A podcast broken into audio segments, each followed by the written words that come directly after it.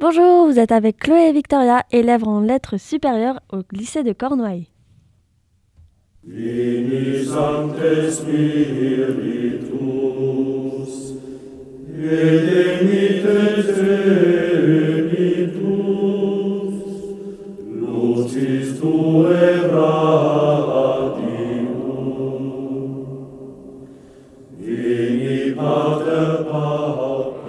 Vous demandez sans doute pourquoi nous avons fait le choix de commencer cette rubrique par des chants religieux.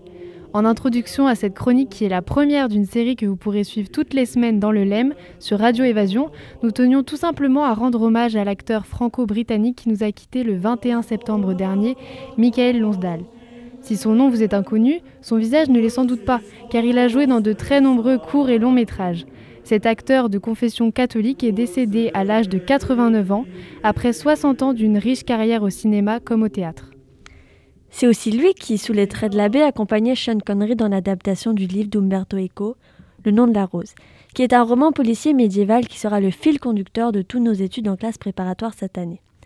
Si vous ne connaissez pas ce grand classique de la littérature ou cette adaptation magistrale de Jean-Jacques Hano, nous pouvons que vous recommander de vous les procurer au plus vite.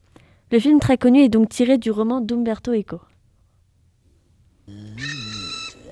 Bonsoir, Salvatore.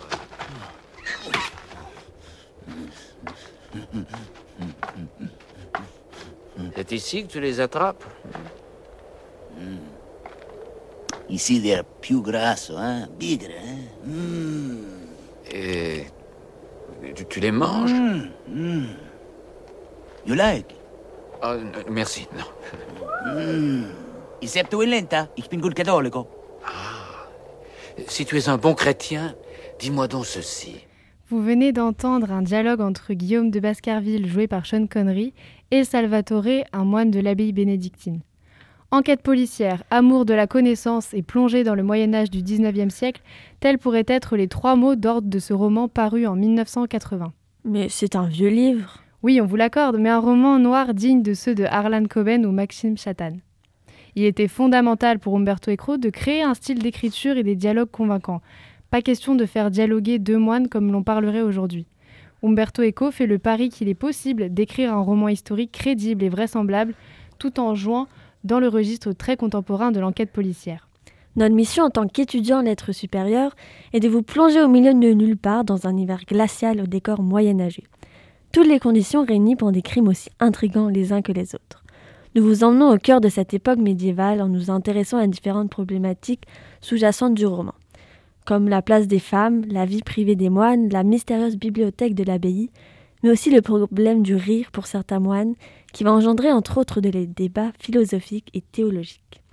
Mais avant cela, laissez-nous vous guider et vous représenter le roman dans vos têtes. Évitez de fermer les yeux si vous êtes au volant. «